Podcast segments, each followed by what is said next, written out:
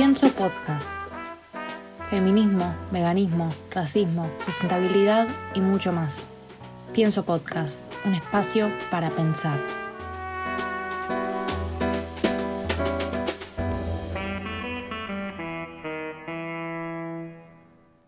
Buenas a todos y todas. Mi nombre es Mora. Les doy la bienvenida al segundo episodio de Pienso Podcast. Primero quería pedirles perdón por no haber estado tan presente como planeado. Yo inicialmente tenía planeado subir un episodio por semana o a lo sumo cada dos semanas. Pero bueno, pasaron cosas y hoy, 25 de septiembre, estoy grabando el episodio, es decir, tres semanas después y no sé cuándo va a terminar de editarse. Pero bueno, estuve haciendo mucha investigación para este episodio y de vuelta quiero decirle que, decirles que yo no soy ninguna profesional, que yo no, no soy experta en el área, pero simplemente quiero intentar informar eh, lo mejor posible acerca de lo, sobre los temas que me apasionan. Bueno, este episodio, como bien dice el título, se va a tratar sobre el feminismo. Hace tiempo que vengo leyendo sobre el feminismo para intentar comprender de qué se trata este movimiento qué busca, quiénes pueden participar y qué se debe hacer. Hay muchísimas perspectivas y posturas en cuanto a cómo debe ser la lucha feminista, ya que es un movimiento muy heterogéneo. Es increíble la, cantidad de distintas ramas de, de pensamientos que hay adentro de este grupo. En este episodio lo que busco es darle distintos puntos de vista dados por personas que se ofrecieron a contarnos. Para un poco de contexto, ¿no? Para, para para ver cómo surgió todo esto. Yo en mi Instagram publiqué una serie de preguntas donde él o la que quisiera podía contestar. Lo único que pedí es que la persona se considerara informada sobre el feminismo. En fin, probablemente este episodio los deje con más preguntas que respuestas, eh, es decir, con más dudas que certezas. No puedo asegurar una conclusión final o determinante. No puedo afirmar que X es el camino y H es incorrecto. Algo que sí puedo asegurar es que la mayoría, al terminar este episodio, tendrá una idea de lo que es el feminismo como movimiento y las diversas maneras en las que se puede emplear o manifestar. Ya he explicado todo lo que siento que debería explicar. Eh, comienzo con, con, la teoría, por así decirlo, que sería, ¿qué es el feminismo? El feminismo es un conjunto heterogéneo de movimientos políticos, culturales, económicos y sociales que tienen como objetivo la liberación de las mujeres y la reivindicación de sus derechos, así como cuestionar la dominación y la violencia de los varones sobre las mujeres y la asignación de los roles sociales según el género. Ahora que sabemos qué es el feminismo, podríamos preguntarnos, bueno, ¿qué es ser feminista? ¿Qué hace una feminista? Ser feminista es ser una persona que cree en la igualdad de género y la asume en su vida, ejecutándola a partir de la praxis personal y profesional. En resumen, una persona feminista busca convivir en igualdad de derechos, oportunidades y condiciones. Y esto es algo que todo el tiempo me pregunto, me cuestiono. ¿Pueden los hombres, machos o personas con pene ser feministas? Acá lo que hice fue una investigación bastante profunda para intentar comprender ambos lados. Yo no tengo una postura fija, es decir, estoy inclinada hacia un lado en particular, pero prefiero por ahora no manifestar mi opinión, ya que, lo que busco es informar de manera objetiva, ¿no? Entonces, las personas que dicen que no, que los hombres no pueden ser feministas, sostienen lo siguiente. Primero, eh, me gustaría contar que estas palabras son de Kelly Temple, que es una feminista del Reino Unido. Ella sostiene que los hombres que quieren ser feministas no necesitan que se les dé un espacio en el feminismo. Necesitan agarrar el espacio que ya tienen en la sociedad y hacerlo feminista. Más allá de lo que diga Kelly Temple, normalmente aquellas mujeres que se denominan feministas y consideran que un hombre no puede serlo, también argumentan que Llevan muchos años protagonizando ellas solas una lucha para que ahora vengan ellos a adueñarse de su etiqueta.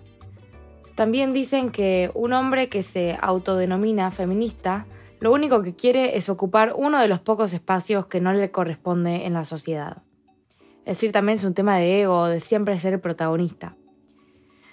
Las mujeres feministas que no quieren que los hombres participen de, esta lucha o sean los agentes eh, protagonistas, sostienen que para conseguir la igualdad, ellos deberían quedarse a un lado y ellas deberían hacerlo solas, sin su ayuda.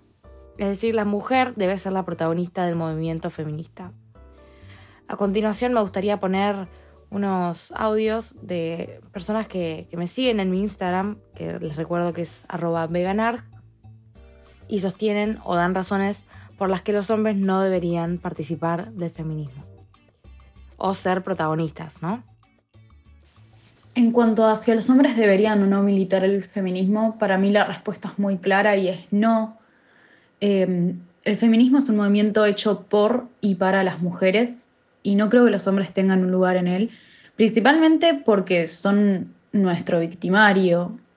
Eh, además de que siento que si los hombres están presentes en marchas o en la militancia en redes sociales, eh, tomando en cuenta que siempre se ha escuchado más a los hombres que a las mujeres, eh, siento que terminarían protagonizando algo que no les corresponde. Yo creo sinceramente que no es el lugar y que solo nosotras somos quienes sabemos lo que vivimos y, lo que nos toca sobrevivir. Entonces me parece que los hombres no tienen lugar en el feminismo. Es muy interesante lo que dice Paz, que tiene 20 años y se ofreció enviarnos su opinión en cuanto a este tema. Ahora vamos a poner un siguiente audio que fue enviado por otra seguidora que se llama Belén y pertenece a la, cuenta arroba interfem en Instagram y bueno, es una feminista interseccional. Y ella dice lo siguiente. Creo que los hombres que quieren participar del feminismo, los famosos aliados, no pueden porque somos lo suficientemente capaces de hacer escuchar nuestra voz. No queremos que se apropien de una lucha que es nuestra, ni tampoco quiero que vengan a decirnos que el feminismo busca igualdad, porque ni siquiera es así, busca nuestra empoderación y equidad. Si tanto respetan a las mujeres, no se metan en espacios a los cuales les dijimos mil veces que no vayan, como marchas. ¿Qué les cuesta darnos tranquilidad en un espacio que creamos por y para nosotras? Bueno, em, es interesante lo que ella remarca, que es que esta lucha no es que busca la igualdad entre los sexos o los géneros, por así decirlo, sino que busca la reivindicación de los derechos y la empoderación de la mujer. Sí, el objetivo final quizás es que la mujer y los hombres tengan los mismos derechos, las mismas oportunidades y etcétera. Pero acá no es que nosotros también luchamos para que los hombres se liberen de ciertas cosas, ¿no? Es nuestro empoderamiento, es nuestra reivindicación y bueno, si los hombres quieren hacer su propia lucha para, para también eh, dejar de ser oprimidos por el propio sistema que ellos crearon, que se formen su, se creen su propio espacio, ¿no? Esto es lo que yo entendí que ella quiso decir. Y por último, un audio de una feminista radical que también quiso explicar su postura. Como verán, la mayoría de los audios dicen cosas similares, pero bueno, es importante ver que no es una, sino son bastantes personas que, opinan y sostienen esta postura. Creo que los hombres no pueden formar parte del feminismo, ya que ellos son el sujeto opresor, y me parece contraproducente luchar oprimidos y opresores juntos. No me parece adecuado que ellos ocupen los pocos espacios que hemos ido encontrando para nosotras, por ejemplo, las marchas. Sin embargo, por supuesto que es importante que los hombres se construyan, porque si no, bueno, sería como la nada, ¿no? Bueno, estas son eh, opiniones y posturas de las mujeres, que son las protagonistas de este movimiento. Pero a continuación también me pareció muy interesante que encontré un artículo hecho, escrito por un hombre, ¿no? Y él mismo dice que un hombre no puede ser feminista. Que un hombre llegara a ser feminista implicaría por propia ontología que el feminismo habría ejercido sobre la sociedad toda su capacidad transformadora y, por tanto, y una vez lograda, establecida y mantenida la igualdad, el feminismo ya no tendría objeto, y serlo tampoco ni para hombres ni para mujeres. Los hombres pueden estar feministas, pero no ser feministas. le falta el componente existencial. Andrés Montero continúa diciendo que el hombre puede ser feminista hasta que el patriarcado y su socialización interiorizada en sus hábitos y conductas inherentemente inconscientes toman de nuevo posesión de su identidad existencial. De esto todos los hombres que se declaran feministas deberían ser conscientes y mantener siempre una cierta prudencia autocrítica vigilante. Porque la pregunta del título sería equivalente a plantearse ¿Puede un hombre ser mujer? La respuesta corta es no. Si un hombre, probablemente en contacto con el feminismo, hubiera tomado la conciencia suficiente del modelo social en que ha sido educado y de su rol en el sistema patriarcal, si tras la conciencia hubiera profundizado en la teoría feminista, si tras la profundización hubiera efectuado un ejercicio introspectivo y correctivo constante de desarraigo de esos modos pautados y recurrentes de pensar, sentir y actuar sobre las mujeres. Y si además aplicara en su comportamiento habitual rutinas activas de acción igualitaria, si todos estos condicionales se dieran, tal vez tendríamos a un hombre que se aproxima a estar en el feminismo. No obstante, estar del todo en el feminismo requiere todavía algo más. Bueno, según este señor, ese algo más que requiere es adherirse, es decir, sumarse al liderazgo ejercido por las mujeres feministas. Entonces estará en el feminismo, militará en el feminismo, pero a mi modo de ver, que es su modo de ver, no llegará a ser feminista. Y debería aspirar a hacerlo únicamente en sentido finalista, es decir, en la certeza de que llegar a hacerlo conllevaría que la sociedad patriarcal habría sido desnaturalizada y que ser feminista sería una cualidad del propio sistema social y no de sus individuos. Bueno, es, muy interesante lo que este señor plantea. Eh, independientemente de si yo estoy de acuerdo o no, me, me o sea, lo que quería era explicar qué es lo que otras personas opinan en cuanto a esto. Después eh, encontré en un periódico feminista que se llama Mujeres en Red, eh, donde le hicieron una entrevista a Esmeralda Martínez, que es integrante de Colectiva Insubordinadas. Colectiva Insubordinadas tiene como objetivo incursionar en la educación popular, el hacktivismo y la producción audiovisual desde los feminismos que son anticapitalistas, antipatriarcales y decoloniales. Esmeralda Martínez sostiene que muchos de los hombres que quieren participar o sumarse al feminismo en particular yo me preguntaría si no es otra vez una cosa de protagonizar la lucha, ocupar la voz y ser el centro del tema y la atención. Bueno, para pensar, ¿no?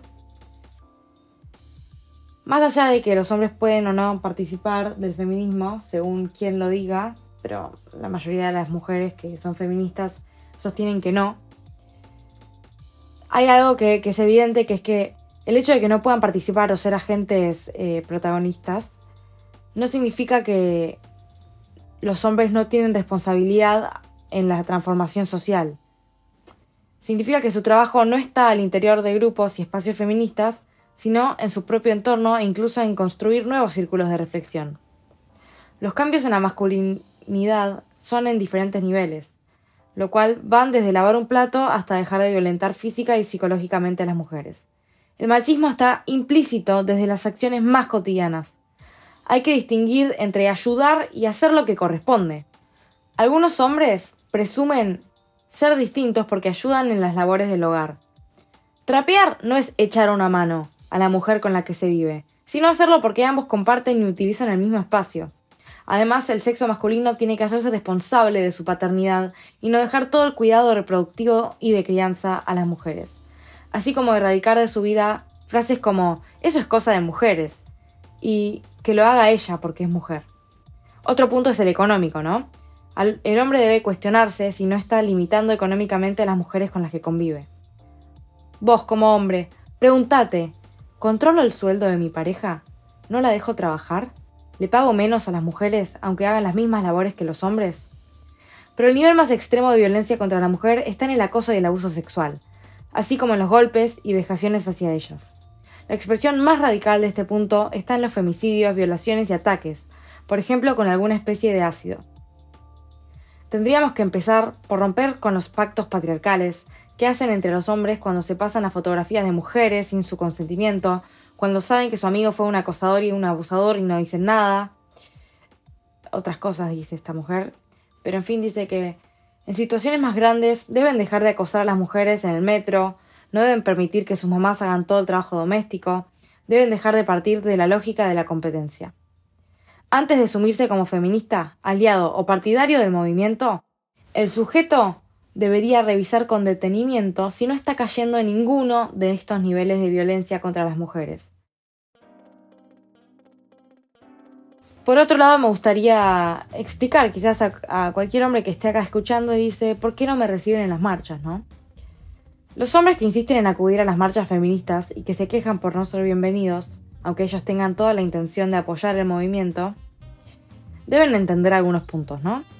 Una de las cosas es que justamente por la violencia que han sufrido durante siglos las mujeres, ellas prefieren construir espacios de lucha sin la presencia masculina.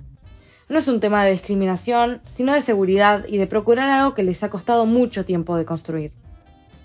Otro punto es que los hombres tienen un sinfín de espacios en donde manifestar sus opiniones y posturas, por lo que resulta bastante invasivo que también quieran hacerlo en un espacio construido por mujeres. Hay grupos separatistas que sostienen que construir espacios solo entre mujeres no solo las va a empoderar, sino que también son espacios más seguros, libres de violencia, ya que son espacios donde si una compañera va caminando, no va a encontrar a su lado a su violador o al que le pegó a su amiga.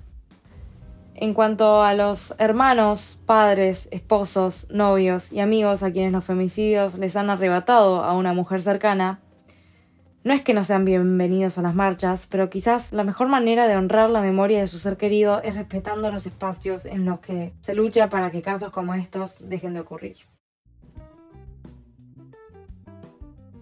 Ya entendido por qué los hombres no deben participar del feminismo, vamos a hablar también de las personas que sostienen que sí, que los hombres sí deberían participar y pueden participar de esta lucha.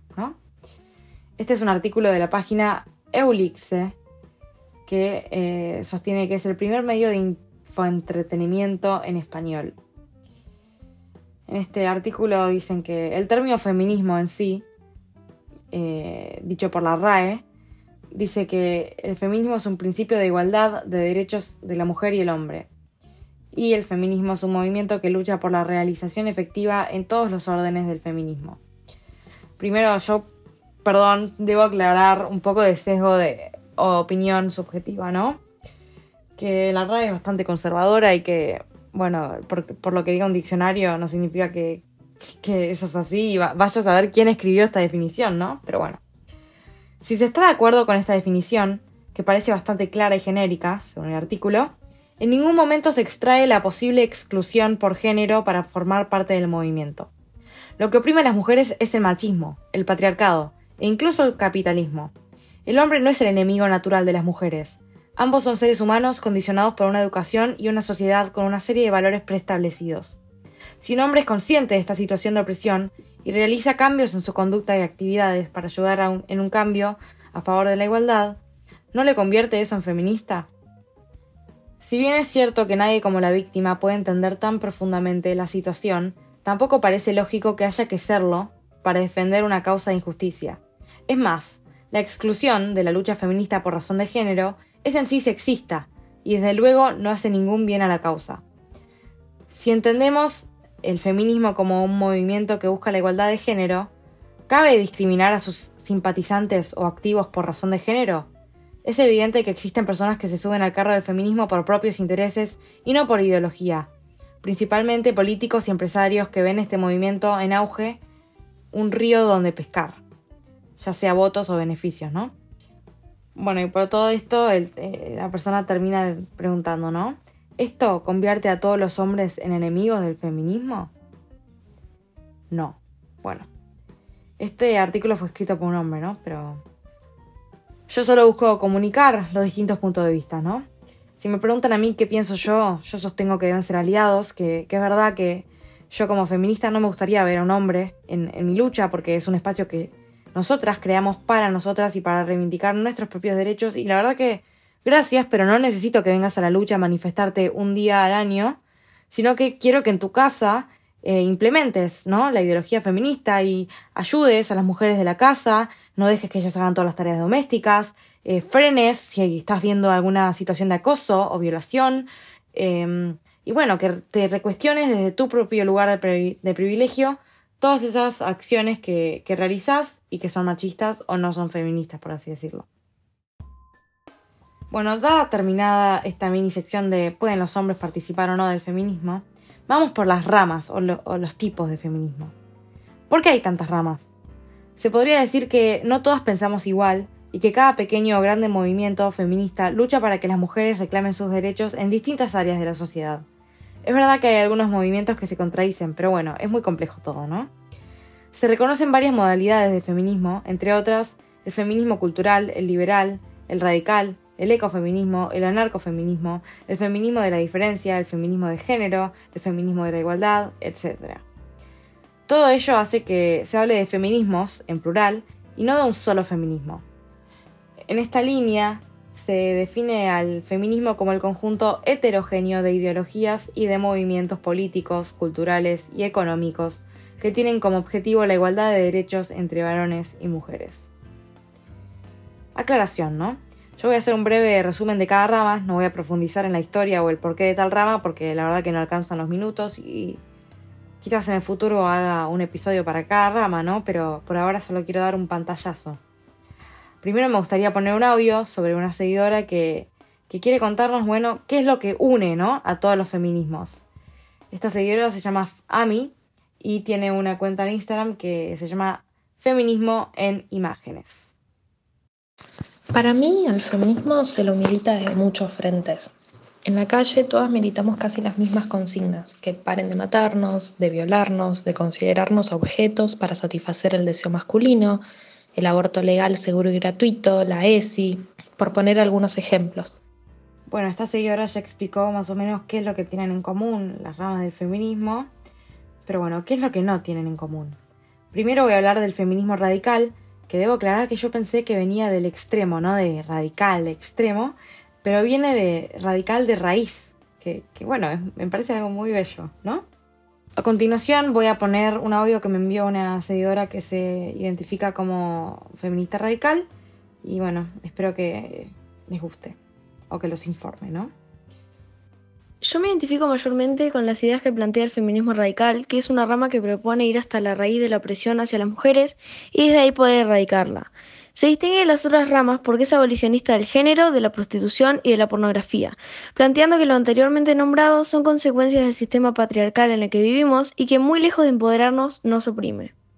Bueno, el lema de, este, de esta rama es lo personal es político y esta rama también defiende que la opresión de la mujer está en el hogar ejercida por padres, maridos, parejas, a través de las relaciones sexuales, capacidad reproductiva, control del cuerpo o trabajo doméstico gratuito.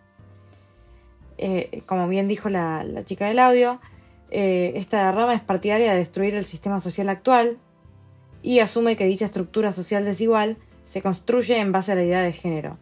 Entonces también sostiene que el género es una asunción totalmente cultural y es el fruto de la desigualdad entre ambos sexos.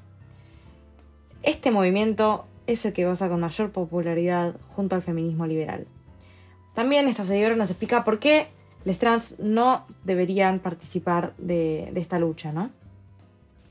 El feminismo radical plantea también que somos oprimidas por el hecho de nacer con vulva. Por esto mismo, no concordamos con que los trans se incluyan también en el feminismo, ya que esto sería negar ambas realidades, porque son distintas las vivencias de las personas trans y las de las mujeres. Es decir, el feminismo no es una bolsa que incluya a todos los movimientos, sino que lucha por derrocar la opresión hacia las mujeres. Así que lo, lo que plantea el feminismo radical es que lo, que lo adecuado sería que las personas trans tengan su propio espacio en el que puedan luchar por los problemas que los competen a ellos. Feminismo abolicionista. Comparte características con el feminismo radical, pero se posiciona abiertamente abolicionista en cuestiones como la prostitución, pornografía y la maternidad subrogada. Transfeminismo. Esta rama se desarrolla durante la tercera ola del feminismo y critica el binarismo tradicional, ¿no? y dice que existen múltiples tipos de identidades sexuales diferentes, como transgénero, pangénero, bigénero, etc. reivindican la multitud de minorías sexuales. Feminismo de igualdad. Esta rama sostiene que la idea de los roles de género no existen y son una consecuencia de la educación y cultura recibidos al nacer. Eh, está, alineado a lo que sostenía Simone de Beauvoir, de que la mujer no nace, se hace. Basa su objetivo en esta idea, siendo que la mujer debería poder disfrutar del mismo estatus del cual disfrutan los hombres. Asume una postura crítica hacia el mundo masculino, la división sexual del trabajo y el patriarcado. Negocia cambios legislativos y normativos para lograr la igualdad de las mujeres con los hombres y eliminar cualquier diferencia artificial basada en el sexo. Feminismo de la diferencia. Al contrario que el anterior, no diferencia una dualidad que deba ser equiparada, sino que reivindica la naturaleza femenina con sus características propias bajo el lema Ser mujer es hermoso. ¿Por qué aspirar a tener su poder si los hombres son agresivos y violentos, mientras las mujeres podemos crear un mundo que refuerce las diferencias femeninas? Sostiene esta rama. No hablan de desigualdad, sino de diferencia, y plantea la igualdad entre mujeres y hombres, nunca de las mujeres con los hombres. Ecofeminismo. Cuestiona el papel que tiene el sistema en el que vivimos y su forma que afecta al medio ambiente y a las mujeres. Es una corriente que surgió a mediados de los años 60 cuando la segunda ola feminista comenzó a tener un papel activo en la sociedad y en la defensa del medio ambiente. Sostiene que el patriarcado equipara a la mujer con la naturaleza y ejerce una fuerza de superioridad, explotación y opresión ante ambas. Esta rama tiene como objetivo salvar al planeta, valorar la naturaleza, a la mujer y generar acciones en su beneficio. Feminismo separatista. Esta rama sostiene que la oposición feminista al patriarcado se puede lograr mediante la separación de los hombres por parte de las mujeres. Reconoce las diferencias, naturales o adquiridas, entre hombres y mujeres, y sostiene que, dada esa diferencia, la mujer debe mantenerse al margen de toda relación con el varón, como única forma de desarrollarse plenamente. Defiende el sexo lésbico como única vía para el pleno desarrollo de la sexualidad femenina. Feminismo disidente. Este tipo de feminismo busca esencialmente promover la igualdad de derechos de las mujeres con respecto a los hombres, pero marcando distancia de las ideas planteadas por otros movimientos feministas. En este sentido, no existe una sola vertiente del feminismo disidente, ya que existen múltiples corrientes de disidencia, bien sea en contra del feminismo radical, del ecofeminismo, del feminismo marxista, etc. Feminismo liberal. Centrado en la capacidad de las mujeres para mantener su igualdad a través de sus propias acciones y decisiones.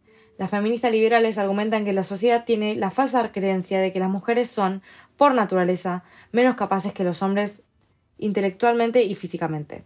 Por lo tanto, tiende a discriminar a las mujeres en la academia, el foro y el mercado. Las feministas liberales creen que la subordinación femenina se basa en un conjunto de restricciones, de costumbres ilegales que les oprimen y bloquean su entrada y el éxito en el llamado espacio público. Su lucha es lograr la igualdad entre los sexos a través de la reforma política y legal. Acá también tenemos un audio de una feminista liberal que también nos introduce al feminismo interseccional. Mi camino con el feminismo empezó en la rama liberal, ya que era lo que entendía como natural, teniendo en cuenta mi nivel socioeconómico. Sin embargo, cuando empecé a informarme más, comenzó a entender como bastante problemática esta tendencia feminista, que argumenta que la mujer es libre de decidir y puede elegir realizarse en lo que le plazca en temas como la prostitución, la gestación subrogada y la pornografía, porque me parece que pierde de foco un montón de factores que se encuentran en la base misma del capitalismo y que el feminismo liberal, por entenderse como funcional a él, pasa completamente por alto. Por eso comencé a informarme cada vez más sobre diferentes ramas dentro de este movimiento.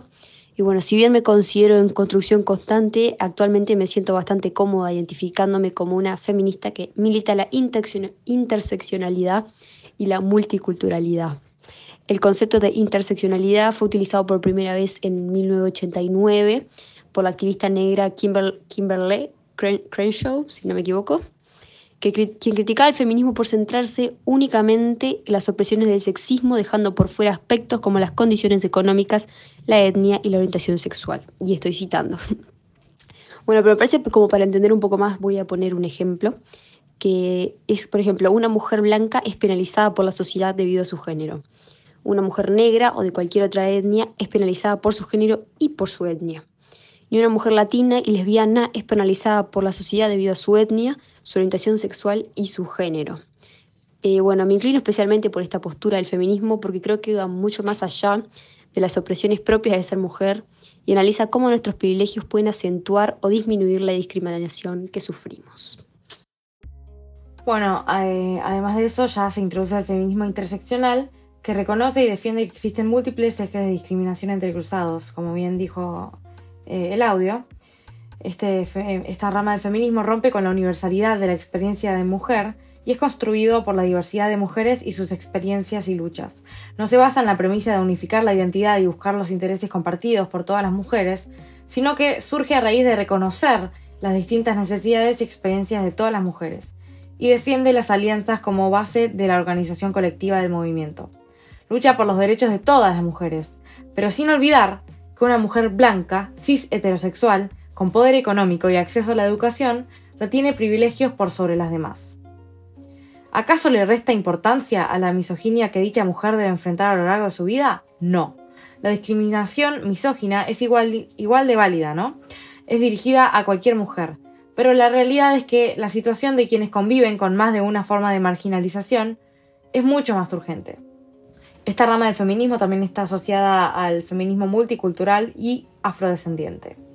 Bueno, la última rama que voy a mencionar es el feminismo factual o feminismo científico, que es la corriente que defiende la igualdad de oportunidades y a su vez eh, que reconoce que existen diferencias biológicas entre hombres y mujeres y asume tales diferencias sin que éstas puedan ser un impedimento para lograr tal igualdad efectiva. Quedan ramas por mencionar, pero intenté nombrar las más populares, eh, las más reconocidas. Y bueno, ya se sabe que para hablar del feminismo yo podría hablar horas. También me gustaría mencionar o destacar cómo fue que algunas mujeres o personas se volvieron feministas, qué fue las que las llevó a que se hagan o se reconozcan como feministas. Siempre digo que ser feminista no es una enunciación, sino que es un proceso. Y aunque muchas digan de un día para el otro soy feminista, eso ni empieza ni se acaba ahí.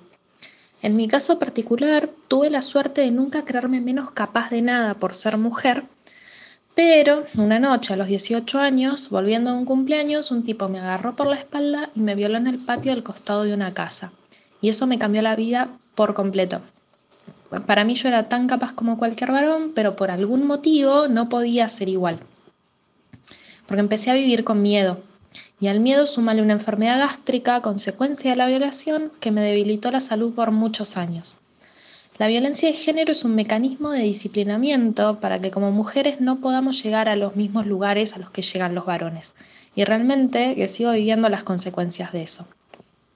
Cinco o seis años después de la violación, encontré la campaña por una calle libre de acoso de Acción Respeto en Facebook. Y ahí me di cuenta por primera vez que el miedo que yo sentía era un miedo colectivo. Y unos cuantos meses después fue la primera marcha Ni Una Menos en Argentina. Me di cuenta de que era feminista la noche antes de esa primera marcha. Leí un texto en Facebook que explicaba por qué era Ni Una Menos y no Nadie Menos. Y caí en la cuenta de que el feminismo era para mí. Desde ahí que nunca dejé de leer, estudiar, de construirme y militar el feminismo. Sueño con un mundo en el que ninguna mujer más sufra violencia por ser mujer y en el que los varones dejen de ser educados en la violencia. Bueno, es, muy fuerte lo que cuenta mm, esta mujer. Agradezco por, por, el hecho de que ella se haya abierto y esté dispuesta a compartir. Y bueno, espero que si a alguien le pasó algo similar, eh, sepa que, que, está acompañada y no, no está sola en esto. Otro testimonio.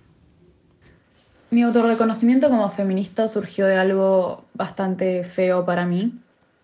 Yo cuando tenía 16 salía con un chico que a mis espaldas decía cosas horribles mías, me trataba de promiscua, de regalada, todos insultos muy misóginos, siempre apuntados a la sexualidad de la mujer.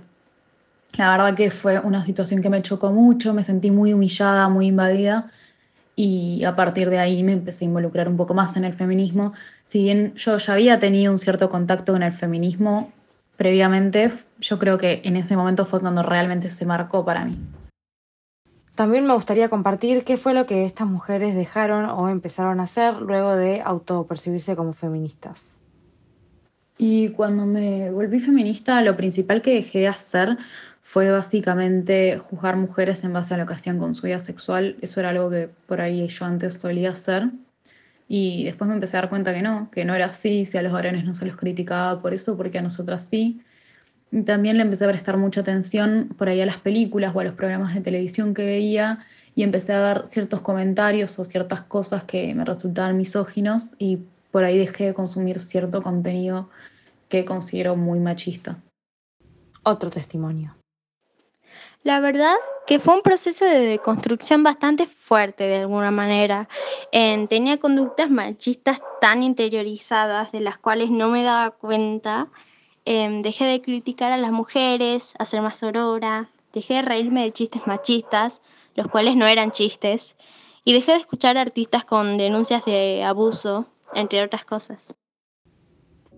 Por último, me gustaría hablar del el género, ¿no? lo he mencionado bastante, bastantes veces eh, a lo largo de este episodio y que quería hacer una distinción, ¿no? Porque realmente hay muchas personas que, que no saben la diferencia entre el género y el sexo. El género, en un sentido amplio, se refiere a los roles socialmente construidos, comportamientos, actividades y atributos que una sociedad considera como apropiados para hombres y mujeres. Según estas teorías, el género estaría definido socialmente, por lo que la comprensión de la masculinidad y feminidad evolucionaría durante el curso de la vida.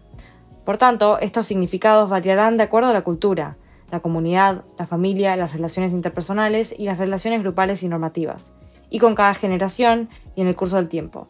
Así, este término hace alusión al conjunto de características diferenciadas que cada sociedad asigna a hombres y mujeres. El concepto de género es central en la teoría feminista, que define al género no como una realidad natural, eh, consustancial al ser humano, sino como una construcción cultural. Las características meramente biológicas, es decir, el sexo, a través de una evolución social, han sido revestidas de un conjunto de comportamientos, actitudes, percepciones, pensamientos y demás, que la humanidad ha impuesto a la mujer, ligando a las características biológicas sexuales una imagen concreta de lo que debe ser creando la relación entre sexo y género. Bueno, de vuelta una seguidora quiso opinar en cuanto a lo que es el género y ella sostiene lo siguiente. En mi opinión no deberían haber géneros. El género es una construcción social que no tiene ninguna funcionalidad que no sea otra que la de oprimir a la mujer. Eh, los roles de género, los estereotipos, lo que se espera de, de cada género es sumamente dañino nos limita muchísimo como personas, nos limita en nuestra expresión, en nuestra manera de comportarnos, en nuestros deseos, en nuestras metas. Em, yo creo que es sumamente nocivo, más que nada para las mujeres, así que a mi criterio habría que abolirlo completamente. Hemos llegado casi al final de este episodio. En los próximos episodios eh, quizás toque temas como qué es ser mujer, qué es ser hombre, eh, cual eh, hablaré sobre las olas del feminismo y su historia, pero me gustaría dejarlos con un, como una, una nota de luz, ¿no? ¿Qué ha logrado el feminismo? La influencia del feminismo ha conseguido cambios en ámbitos como el voto femenino, la igualdad ante la ley o los derechos reproductivos, entre muchos otros. En su vertiente intelectual, la teoría feminista también ha influenciado la teoría crítica, dando lugar a los estudios de género, así como a subdisciplinas de ciencias sociales y estudios de las ciencias naturales. Bueno, acá nos deja como un poco de, de, luz al final del túnel, ¿no? Ver que a pesar de toda nuestra lucha, o gracias a toda nuestra lucha, hemos logrado cosas, hemos cambiado eh, ciertas desigualdades, hemos reivindicado algunos de nuestros derechos. De todas formas, nos falta mucho y, y bueno, espero que este episodio los haya dejado con, con un poquito más de, información o conciencia eh, sobre lo que es el feminismo en sí. Y si tienen alguna duda o comentario o recomendación, no duden en escribirme. Eh, ya saben que mi Instagram es arroba veganarg. Soy Mora, esto es Pienso Podcast y espero que lo hayan disfrutado.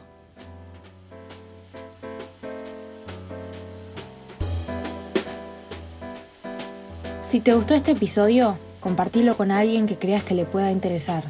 Podés encontrarme en Instagram como arroba veganar, una página donde hago activismo vegano y feminista, publico recetas veganas y comparto pensamientos.